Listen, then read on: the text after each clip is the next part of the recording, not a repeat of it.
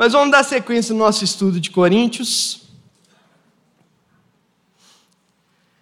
A gente vai continuar lendo então e estudando, conversando um pouquinho sobre a primeira carta de Paulo aos Coríntios, agora no capítulo 2. Semana passada, Renato finalizou o capítulo 1 todo.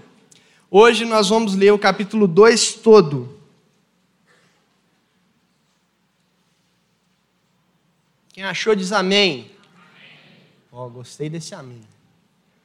Então vamos lá, acompanha a leitura. Minha versão é um pouquinho diferente da que está ali na tela, mas dá para você entender. Eu, irmãos, quando fui ter convosco, anunciando-vos o testemunho de Deus, não fiz com ostentação de linguagem ou de sabedoria, porque decidi, decidi nada saber entre vós, senão a Jesus Cristo e esse crucificado. E foi em fraqueza, temor e grande tremor que eu estive entre vós. A minha palavra e a minha pregação não consistiram de linguagem persuasiva de sabedoria, mas em demonstração do Espírito e de poder, para que a vossa fé não se apoiasse em sabedoria humana, e sim no poder de Deus. Entretanto, expomos sabedoria entre os experimentados, não, porém, a sabedoria deste século, nem a dos poderosos dessa época, que se reduzem a nada mas falamos a sabedoria de Deus em mistério, outrora oculta, a qual Deus preordenou desde a eternidade para a nossa glória. Sabedoria, essa que nenhum dos poderosos desse século conheceu, porque se a tivessem conhecido, jamais teriam crucificado o Senhor da glória. Mas como está escrito, nem olhos viram, nem ouvidos ouviram, nem jamais penetrou em coração humano o que Deus tem preparado para aqueles que o amam. Mas Deus nulo revelou pelo Espírito, porque o Espírito a todas as coisas perscruta, até mesmo as profundezas de Deus. Porque qual dos homens sabe as coisas do homem, senão seu próprio Espírito que nele está? Assim também as coisas de Deus, ninguém, ninguém as conhece senão o Espírito de Deus. Ora, nós não temos recebido o Espírito do mundo, e sim o Espírito que vem de Deus para que conheçamos o que por Deus nos foi dado gratuitamente. Disso também falamos, não em palavras ensinadas pela sabedoria humana, mas ensinadas pelo Espírito, conferindo coisas espirituais com coisas espirituais. Ora, o homem natural não aceita as coisas do Espírito de Deus porque eles são loucura, e não pode entendê-las porque elas se discernem espiritualmente. Porém, um homem espiritual julga todas as coisas, mas ele mesmo não é julgado por ninguém.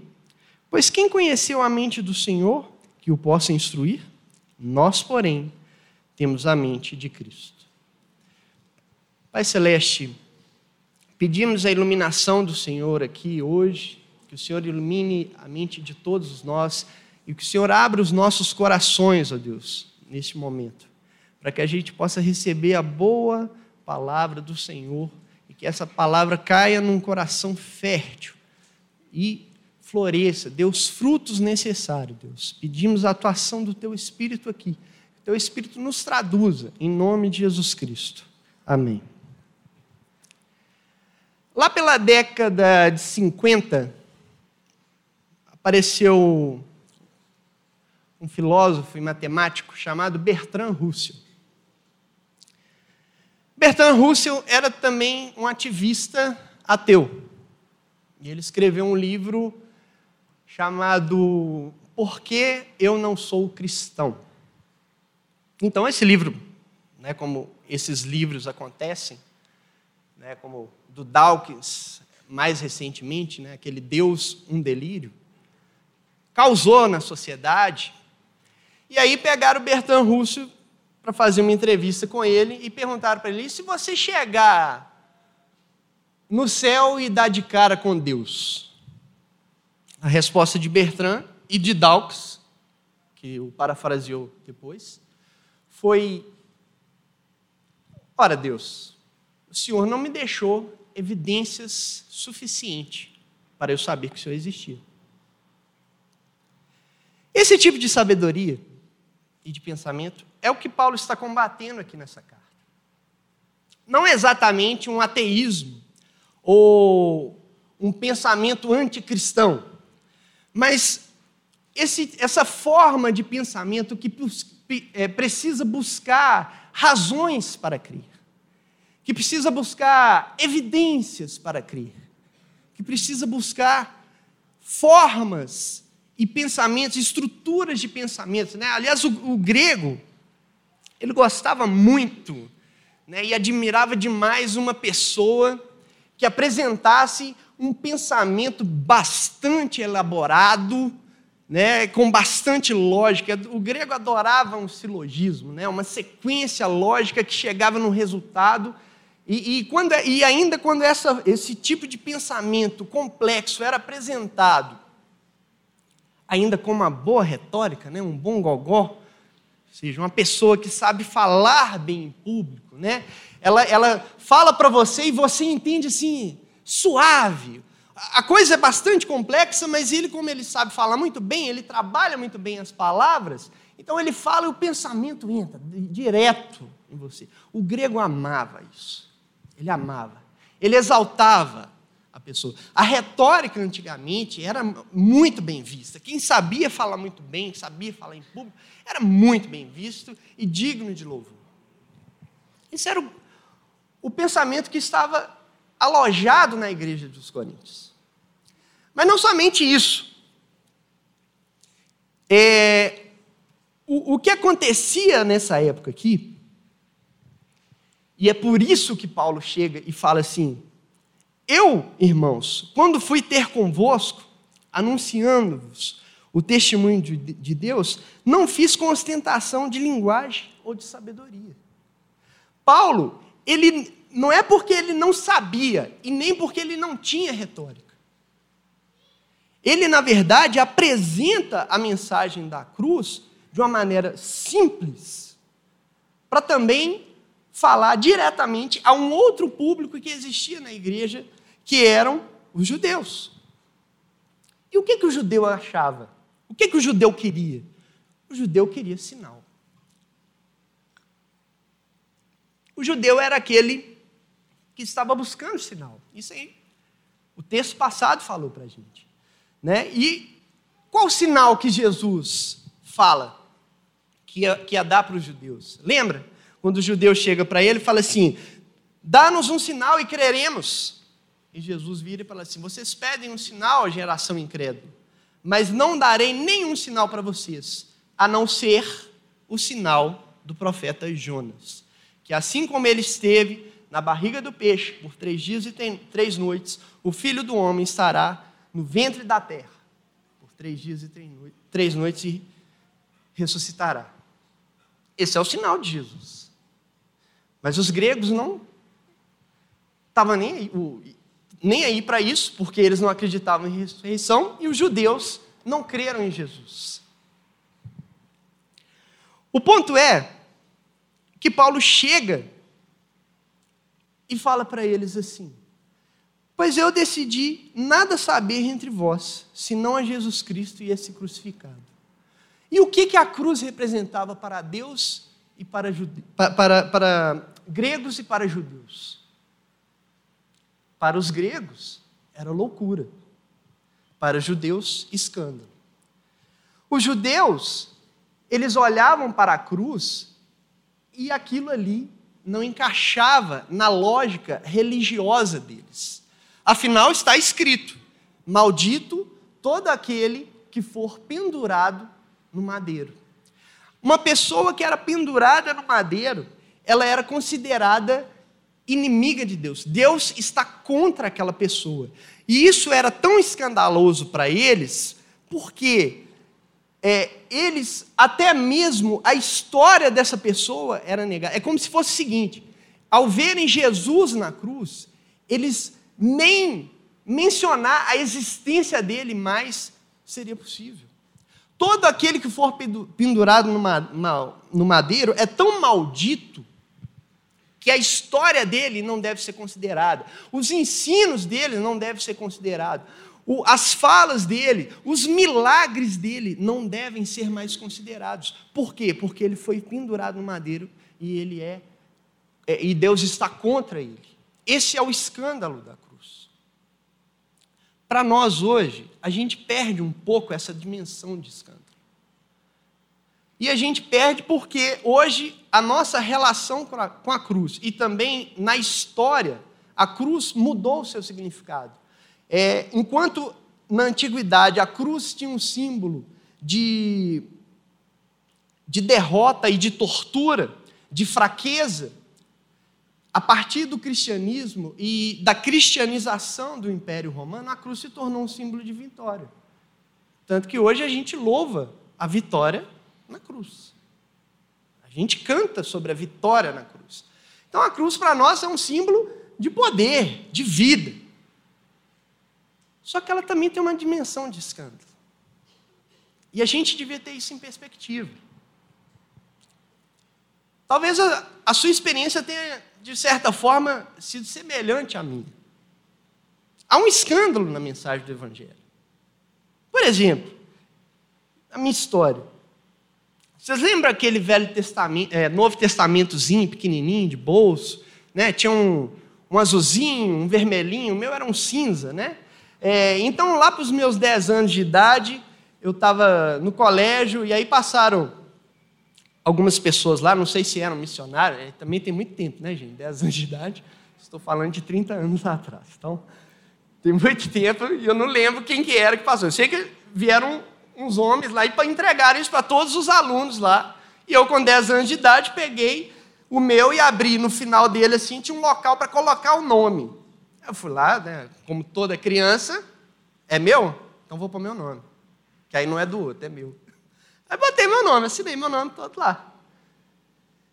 Alguns anos depois, lá pelo, aí já pelos meus 17 anos, resolvi ler aquele, velho, aquele Novo Testamento. Comecei de trás para frente, comecei por Apocalipse. Com a minha surpresa, vi lá meu nome assinado. Só que o local que eu assinei não era assim, põe aqui seu nome, né? Não era isso, era uma confissão. E a confissão era o seguinte: eu, Bruno, declaro que sou pecador, etc, etc. Quando eu li aquilo, eu falei, eu fiquei indignado absurdo. Eu não sou pecador. Eu não sou pecador. Como, como é que esse trem que está falando que eu sou um pecador? Eu não sou. Eu nunca roubei. Quer dizer, roubei umas figurinhas que vinham num iogurte lá, de cachorrinho, porque eu queria fazer coleção. Mas minha mãe me xingou depois disso, eu, né? Eu consertei ali, né? Nunca mais roubei. Eu nunca matei ninguém. É, eu já matei um gato. Mas eu nem queria matar o gato, eu queria só brincar de luta livre com ele. Eu nunca estuprei ninguém. Todas as vezes que eu fiz sexo foi consensual. Como é que esse livro fala que eu sou pecador? Escândalo. Tem uma dimensão de escândalo. Mas não tem também só a dimensão de escândalo, não. Tem a dimensão da loucura. Se você parar para pensar, obviamente de uma forma superficial, você vai achar que esse trem de um Deus que entregou seu filho para morrer para um bando de camarada que não está nem aí para ele, é loucura. Ou se você pensar que Deus é esse que vai criar os negócios, vai, vai criar alguma coisa, sabendo que aquela coisa ia dar errado, ele cria a si mesmo e ele mesmo paga a conta daquilo que deu errado, porque se ele não pagasse a conta, ia tudo perder. Gente, esse Deus é meio bobão, não é não? É meio estranho. Loucura. É loucura. E isso Paulo está falando. Eu não vim trazer para vocês uma mensagem elaborada a respeito de Deus, não. Eu vim, eu vim trazer o Evangelho, a mensagem da cruz, a mensagem de Jesus, o crucificado. E essa mensagem é o seguinte: você é um pecador. E você precisa ser salvo da ira de Deus. E o jeito que Deus escolheu para você ser salvo da ira dele é Jesus Cristo crucificado. Basta você crer em Jesus Cristo. Essa é a mensagem do Evangelho, da cruz. Não tem muita, qualquer, qualquer pessoa entende isso. Não tem muita elaboração, não precisa de muita retórica. E é isso que Paulo está falando. Eu não trouxe retórica, porque nessa mensagem tem poder. Essa mensagem é poderosa. E no capítulo 2, ele vai tecendo os argumentos para mostrar por que, que essas três, quatro frases que eu falei aqui têm poder, e ela tem tanto poder que hoje aqui tem mais ou menos umas 300 pessoas. Você está aqui por causa dessa mensagem, porque ela tem poder. Então, decidi nada saber entre vós senão a Jesus Cristo e esse crucificado. E é interessante que Paulo até fala aqui, no verso 3, que foi em fraqueza, temor e grande temor que eu estive entre vós. Talvez Paulo, alguns dizem é, que ele era de baixa estatura, né, um, um falar mais. Por ele não usar a retórica para falar, as pessoas achavam ele pequeno demais, né, na sua forma de apresentar, não convencia ninguém, ninguém dava nada por ele. Né? E quando fala dele, dele fraqueza, talvez até alguns é, é, suspeitam que ele tinha alguma doença que ele não conseguia curar, ou malária, ou algum problema de vista, ou as duas coisas. Né? O importante é que ele apresentou vazio. Ele se apresentou vazio de si. A única coisa que ele queria que aparecesse era Jesus e esse crucificado. Né? Ele volta, verso 4, a minha palavra e a minha pregação não consistiam de linguagem persuasiva de sabedoria. Ele não queria ganhar ninguém pelo gogó. Ele não queria ganhar ninguém pela lábia. Mas em demonstração do Espírito e de poder. O poder eu só vou mostrar para vocês onde está mais à frente. Por enquanto vocês vão ficando curiosos aí, que é bom que ninguém vá embora. Né? Então, para que a vossa fé não se apoiasse em sabedoria humana, e sim no poder de Deus ele queria ap apresentar a mensagem simples do jeito que ela é e ao mesmo tempo poderosa do jeito que ela é, porque ninguém ia falar, ah, Paulo me convenceu. Igual eu estava lendo um dos comentários, é, o cara conta a história que um diácono foi conversar com um dos irmãos lá que tinha parado de ir na igreja, né? E aí conversou e tal, e argumentou e argumentou, até que o cara decidiu batizar. E aí perguntaram para ele: Mas você é salvo mesmo? Sou salvo, Fulano falou que eu sou. Você até pode convencer as pessoas pelo argumento, mas isso aí não segura ninguém na igreja. E, ele, e o cara batizou e sumiu definitivamente da igreja. Ele não foi convertido, ele foi convencido. Né? O jargão que a gente usa aí. E o interessante disso é que aí está um, um certo paradoxo que se tem, é que Paulo vira e fala assim: entretanto, expomos, verso 6, expomos sabedoria entre os experimentados. O que, que significa isso? Significa que quando o poder de Deus atinge a sua vida, você passa a enxergar essa mensagem que é escandalosa e que parece loucura como sabedoria de Deus. E é dessa sabedoria que ele fala. Nós expomos a sabedoria de Deus aos experimentados. Quem são os experimentados? Uma outra tradução falaria de amadurecidos, de maduros na fé. Nós expomos a sabedoria de Deus aos maduros na fé. Aí a gente tem a sensação, por essa tradução, que é assim: não, é porque aquele que está iniciando, você dá o leitinho, né?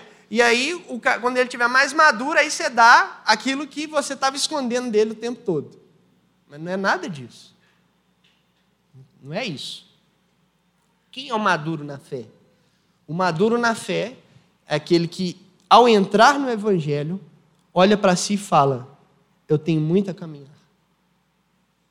E o maduro na fé é aquele que, ao longo da sua caminhada no Evangelho, o tempo todo, olha para si e fala: eu, preciso, eu tenho muito a caminhar.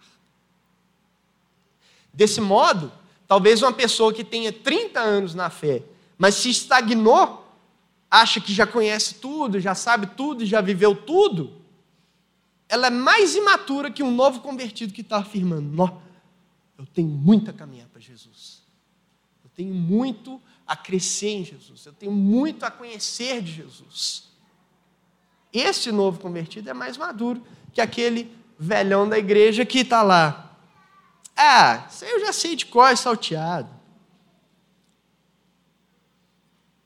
Que tem uma falta de humildade de reconhecer que, às vezes, as coisas que ele ouve de novo e de novo na igreja são necessárias para ele sempre estar relembrando quem ele é e quem Deus é. Esse é o maduro na fé. É aquele que está ali, ó, ávido, sedento por conhecer e prosseguir em conhecer o Senhor. E é para esse que a sabedoria de Deus vai se revelando. Né? E para isso que os irmãos precisam estudar. Não pensa assim, gente, a coisa aqui não é psicografia, não, viu? Quando a gente fala de revelação de Deus, o cara pensa em psicografia, né? Que tá lá, ah, Deus falou comigo. Aí chegou a mensagem. Raramente Deus fala assim, raramente. A forma que Deus mais fala é quando você debruça nisso aqui, estuda, lê livros e mais livros, gente falando, conversa com o irmão, conversa com o outro, conversa com o irmão que já tem mais tempo que você, que estudou mais que você, e busca entender mais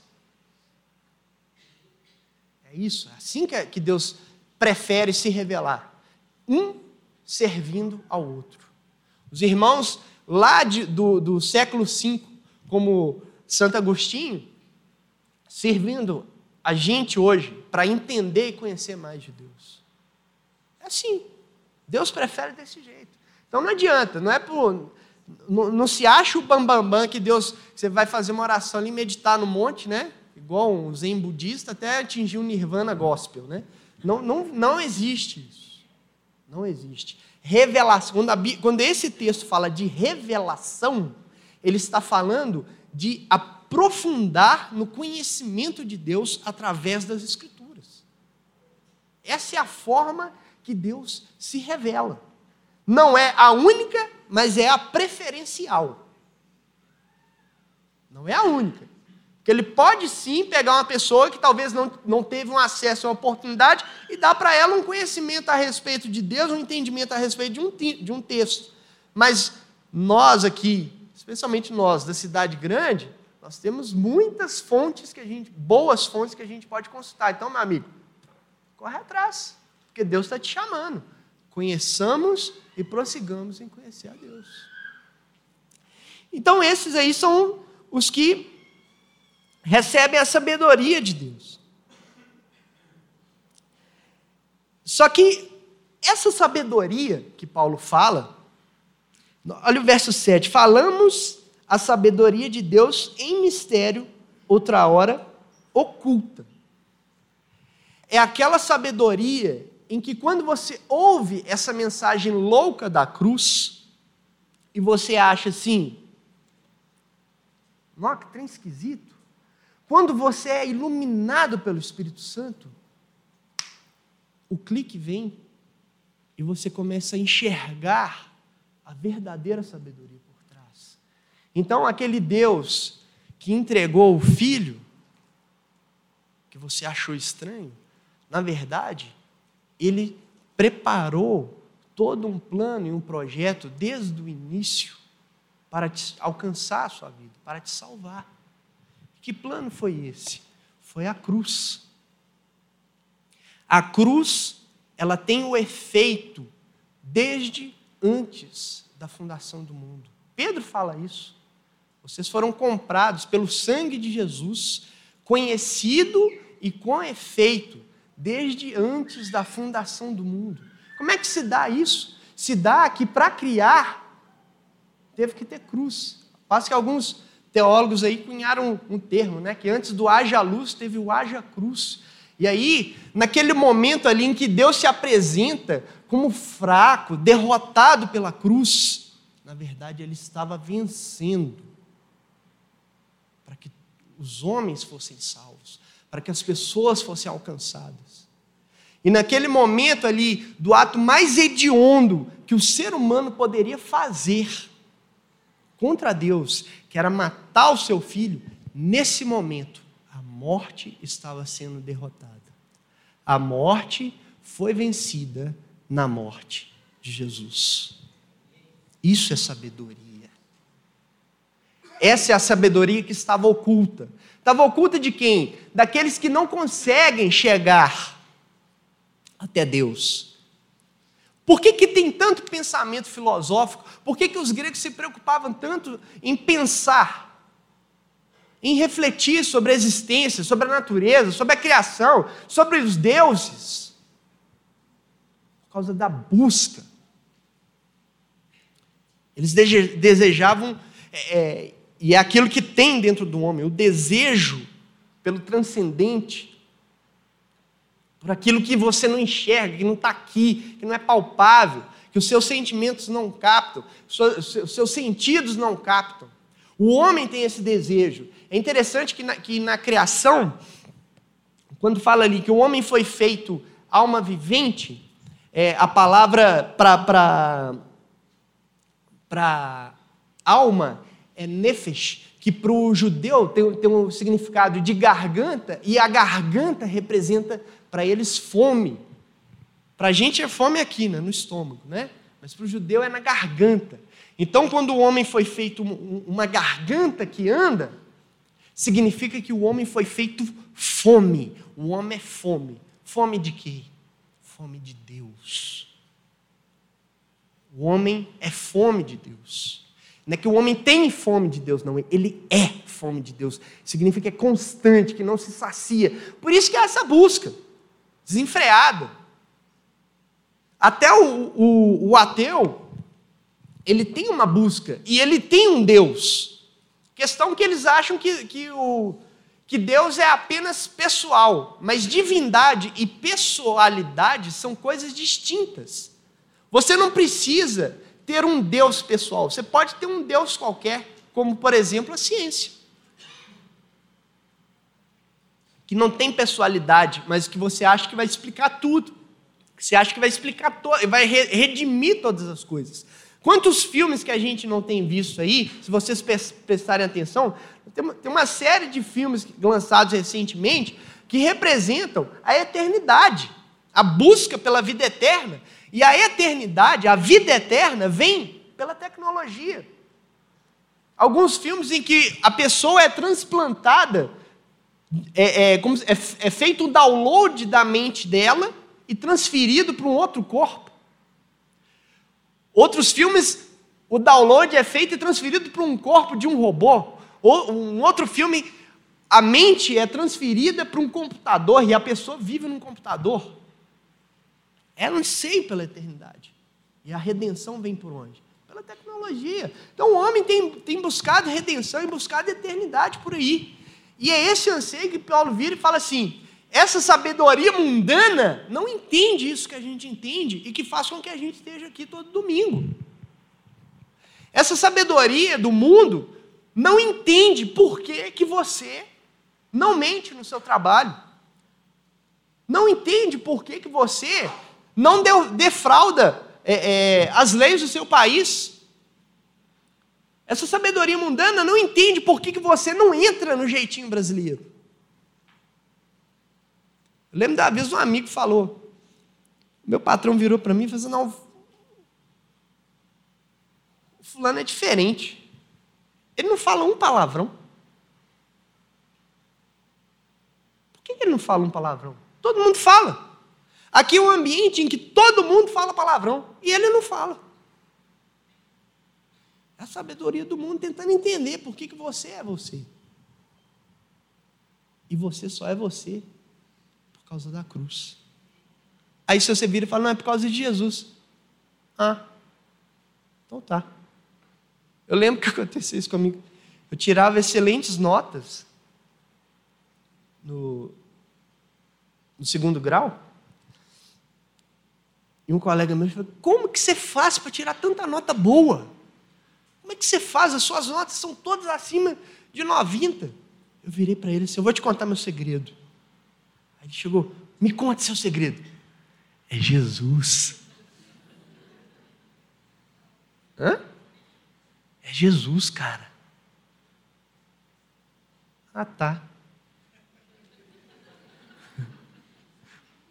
Isso aconteceu comigo também. Eu tinha um, um irmão que foi usado por Deus para me levar ao Evangelho. Eu ficava admirado da inteligência dele, da sabedoria dele.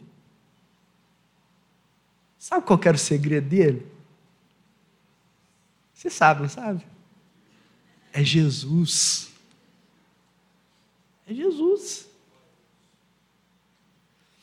E é isso que Paulo está falando. Voltando ao verso 6. Expomos a sabedoria dos experimentados, não, poderem, não porém a sabedoria desse século, nem a dos poderosos dessa época, que se reduzem a nada, mas falando a sabedoria de Deus em mistério, outrora oculta, a qual Deus preordenou desde a eternidade para a nossa glória. Sabedoria essa que nenhum dos poderosos desse século conheceu porque se a tivessem conhecido, jamais teriam crucificado o Senhor da glória. Os poderosos dessa era são aqueles que sabem tudo, todas as coisas. Mas eles não sabiam que Jesus era o Filho de Deus. Se eles soubessem, eles não teriam crucificado Jesus. Jesus teria ido para a cruz. Eles iam falar: não, por favor, não vai, tem que ter outro jeito, o Senhor é o nosso Deus poderoso. Não, o jeito é esse. Não, não vai. Chorariam por ele. Mas não. Os poderosos não sabiam quem ele era. Por isso, o levaram para a cruz. O arrastaram até a cruz. Só que aí que está.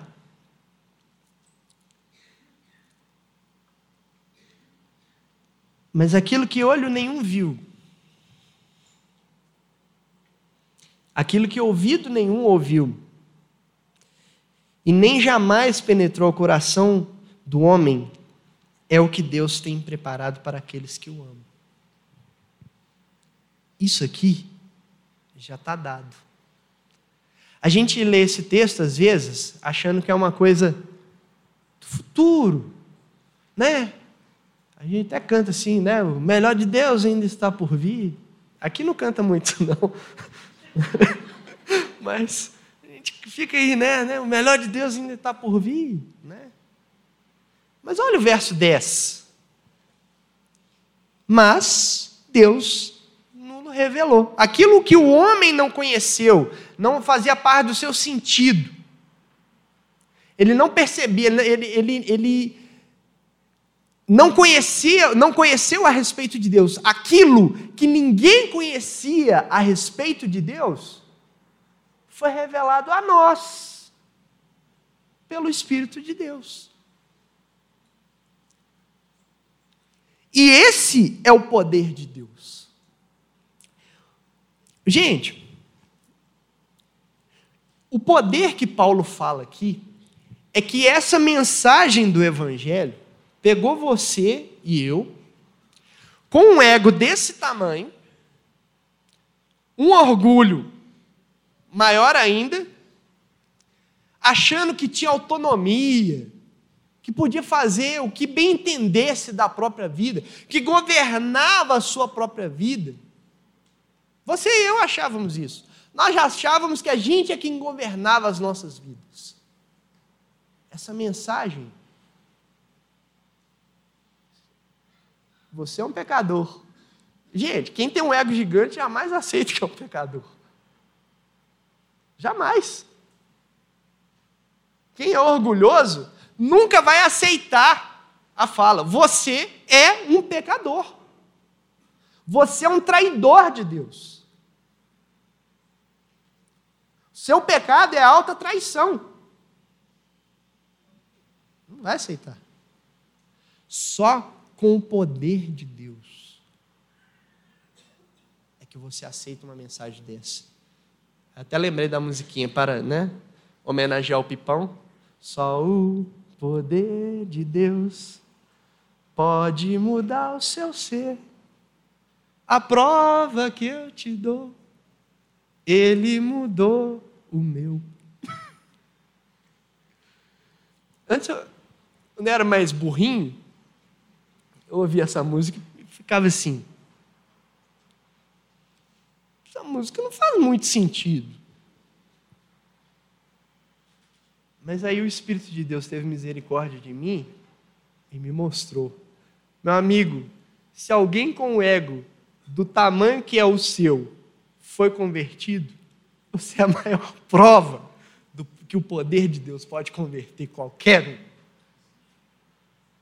Só o poder de Deus. E esse é o poder de Deus. Você só aceita Jesus quando o Espírito vem e te ilumina e te toca. Só o poder de Deus pode transformar esse ego gigante que cada um de nós carrega. Pode fazer com que a gente abra mão da autonomia da vida. Você não fala, minha vida é sua. Acabamos de cantar, né? Tudo entregarei. Tudo. O que é tudo? É todas as coisas da sua vida. Tudo entregarei. Sacrifício vivo É só o poder de Deus que faz isso na sua vida. E esse poder está aí, está dado, está à disposição, está acessível, já está na sua vida. E aí, por que, que a gente não vive né, do jeito que a gente deveria viver? E aí eu vou usar um termo que está desgastado aí tentar redimir o termo. É porque a gente não toma posse.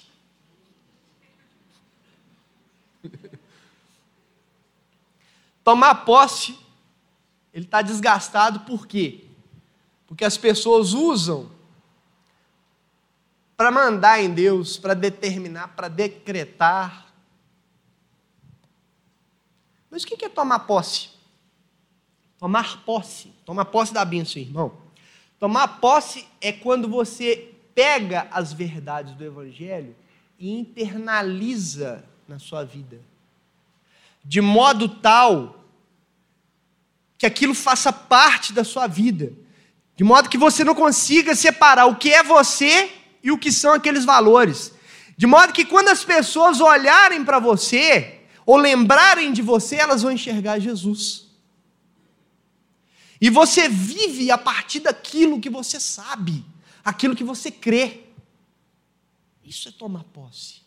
Você pega essas verdades que estão aqui sendo expostas, domingo após domingo, e deixa entrar no seu coração, deixa entrar no seu coração, deixa entrar na sua vida, de modo que você saia daqui querendo viver plenamente tudo isso. Você vive a partir desse encontro sagrado que você tem com Jesus. Que você teve com Jesus e que tem com Ele todos os dias. Você vive a partir disso. A sua ótica, os seus valores, o seu jeito, o seu modo de enxergar a existência. Tudo é pautado pelo Evangelho e pela cruz. A cruz redireciona e reconfigura a sua vida. cruz reconfigura o seu modo de viver. Isso é que é tomar posse. Então, toma posse. Né? E o Espírito que nos revelou é aquele que a todas as coisas perscruta. A todas as coisas ele sonda termo mais fácil de falar, né? Perscruta, eu quase, quase não sai da minha garganta, mas sonda. O Espírito é aquele que sonda todas as coisas. Que é uma sonda? Ele vai lá e sabe todas as informações a respeito daquilo que ele está sondando. Essa, isso é a ação do Espírito. Então, ele sonda todas as coisas, até mesmo as profundezas de Deus. E aí, Paulo faz uma, uma analogia. Ele fala o seguinte, verso 11: Porque qual dos homens sabe as coisas do homem, senão o seu próprio espírito que nele está. Assim também, as coisas de Deus, ninguém as conhece, senão o Espírito de Deus. A ideia de Paulo aqui, ela é, ela é esquisita para nós, porque a gente tem uma mente meio cientificista, né? Então, mas a ideia é o seguinte: você só pode me conhecer plenamente, eu, Bruno, se o meu espírito entrar dentro de você. Aí você vai saber tudo a meu respeito. Isso é estranho para nós. Né? A gente nunca pensa nessas categorias. Os gregos aqui eram simples de entender, mas é exatamente isso que acontece conosco. O Espírito de Deus, que sabe tudo a respeito de Deus, vem morar em você e em mim. Então, a cada dia, podemos conhecer sempre mais e mais de Deus, porque o Espírito está aí fazendo morada em você, trazendo todas as informações a respeito de Deus. Novamente falo, não é para você parar lá e ficar sentado, né, achando que você vai receber ali, né, como se apaticamente, né, o negócio vai entrar na sua cabeça assim, uma transferência, sei lá, cosmológica, não sei. Não é assim. Tem que ralar. Tem que ter relação. Deus ele não quer ninguém parado, ele quer exercitando todos os músculos, especialmente esse aqui, que a gente muitas vezes tem preguiça de exercitar. Né? Principalmente o cérebro.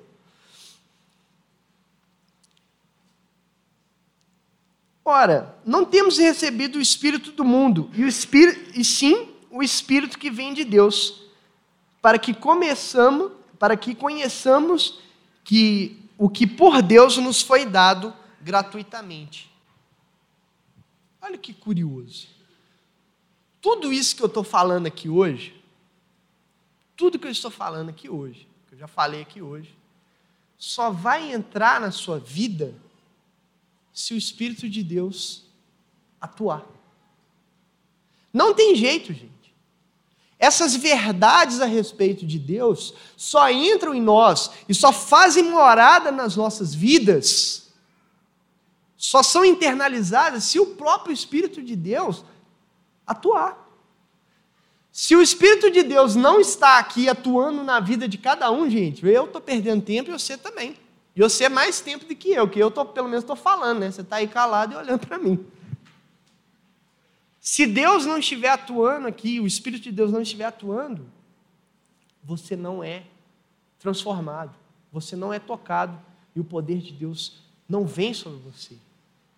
Só que está aí, o Espírito de Deus está aí. Por quê? Porque você não precisa fazer nada, é gratuito, é graça, é a graça de Deus, é a bondade com a misericórdia dEle significa que ele está dispensando o Espírito dele para tocar na sua vida.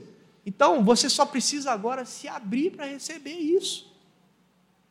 Pedir para que ele venha com poder e que transforme a sua vida. Desejar que ele atue em você poderosamente. Porque está dado. Está dado. É de graça. Disso também falamos, verso 13.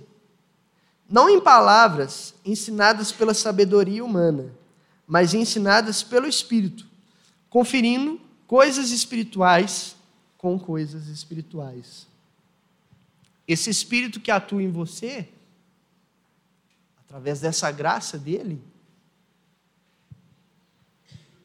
é aquele que pega verdades que você já conhecia e ou soma com novas verdades que você passa a conhecer e ajuda a aplicar na sua vida, ou simplesmente pega essas verdades que você já conhecia e fazem uma nova aplicação na sua vida. Veja o Espírito Santo atuando na sua vida o tempo todo, o tempo todo. O tempo todo ele está atuando. O tempo todo ele está aí, movendo, se movendo em você. Né? Tem aquela musiquinha antiga, você tem um. Eu tô, tô a lá pipe hoje, né? Você tem um valor, o Espírito Santo se move em você, até com gemidos inexprimíveis. Até com gemidos inexprimíveis. Está aí, está dado. Isso é que é o conferir coisas espirituais com coisas espirituais. Ora, o homem natural não aceita as coisas do Espírito de Deus, porque eles são loucura, e não pode entendê-las, porque elas se discernem espiritualmente. Porém, o homem espiritual julga todas as coisas, mas ele mesmo não é julgado por ninguém. O que é esse julgar todas as coisas e não ser julgado por ninguém? Não é, não é aquela coisa, olha, eu sou um homem espiritual e ninguém pode me julgar, porque a Bíblia está falando que o homem espiritual não é julgado por ninguém. Tem nada a ver com isso. Não é isso. E não é que as pessoas lá fora não olham para a sua vida e, e, não sabem que você está cometendo algo errado, não. Não é isso também, não. Essa questão de, de não ser julgado por, por ninguém é exatamente aquela história que eu contei para vocês. Por que, que o cara não fala palavrão no serviço? Por que, que o cara tem uma ética elevada? O que, que esse cara está ganhando com isso? O que, que esse cara está ganhando em não dar um golpe? Em não passar a perna no outro? O que, que ele está ganhando com isso? É isso que ele não sabe. É isso que ele não entende. É isso que ele não, não consegue julgar. Mas você sabe. Você sabe. E você sabe todas as coisas porque você entende o lado dele e o seu lado. Você entende a vida dele e a sua. E você só entende isso porque o Espírito de Deus atua em você. E nesse sentido, a gente pode imaginar a provável resposta que o Bertrand Russell teria Perguntaram para ele, só para você relembrar, Bertrand, e se você encontrar com Deus lá no céu? Ele falou: Ah, Deus, você não deixou evidências para que eu soubesse que você existe. Deus vai virar para ele e falaria assim: Não, Bertrand, não é que eu não deixei evidências. É que eu não deixei as evidências que você queria. Eu deixei evidências, sim. Mas não foram as evidências que você queria. Porque você estava fechado no seu próprio ego. Na verdade, você queria me ter na sua mão. Chegar até mim pelo seu próprio esforço, pelo seu próprio mérito. É isso que você queria. Como ao longo de toda a história, sempre foi assim, sempre o homem tentando tirar Deus da jogada. Né? Desde lá da Torre de Babel, vamos fazer uma torre e deixar o nosso nome na história. Vamos invadir o céu vamos chegar até o céu sem a ajuda dos deuses, sem a ajuda de Deus. É o tempo todo. Todo mundo aqui quer chegar no céu sem a ajuda de Deus. Por um lado. Mas como você tem o Espírito de Deus, você se curva e fala: O Senhor está certo, Deus, e eu estou errado. Me perdoa. E aí Deus vem e te conduz até Ele.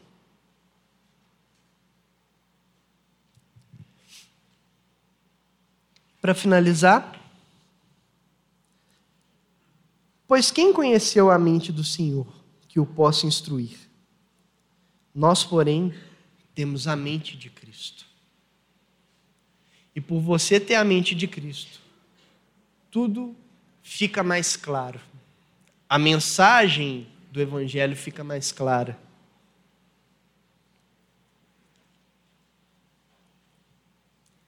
Você não é mais aquele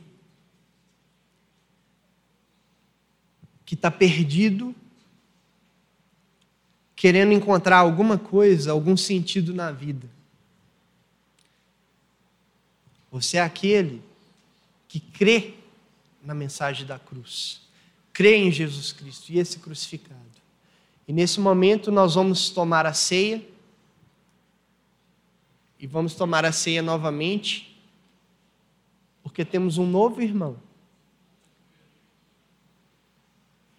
que entendeu o poder dessa mensagem da cruz. Então, relembrando a morte de Jesus, tendo comunhão com o nosso irmão,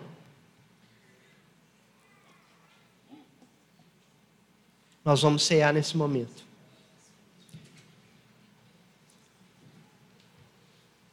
Baixe sua cabeça, não feche seus olhos, porque você vai receber os elementos.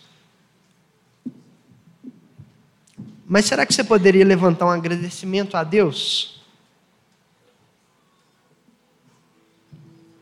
Agradeça a Deus pela mensagem da cruz, que teve o poder de te resgatar, de te salvar. Agradeça a Deus pela mensagem da cruz.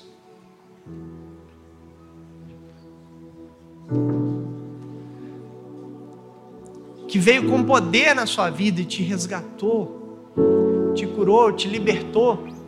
E no mais, irmãos, a graça, a paz e a misericórdia de Jesus vá com os irmãos, que Ele vos abençoe durante essa semana e até a eternidade. Em nome de Jesus. Deus abençoe, vai na graça, vai na paz. Foi na cruz, foi na cruz, onde um dia eu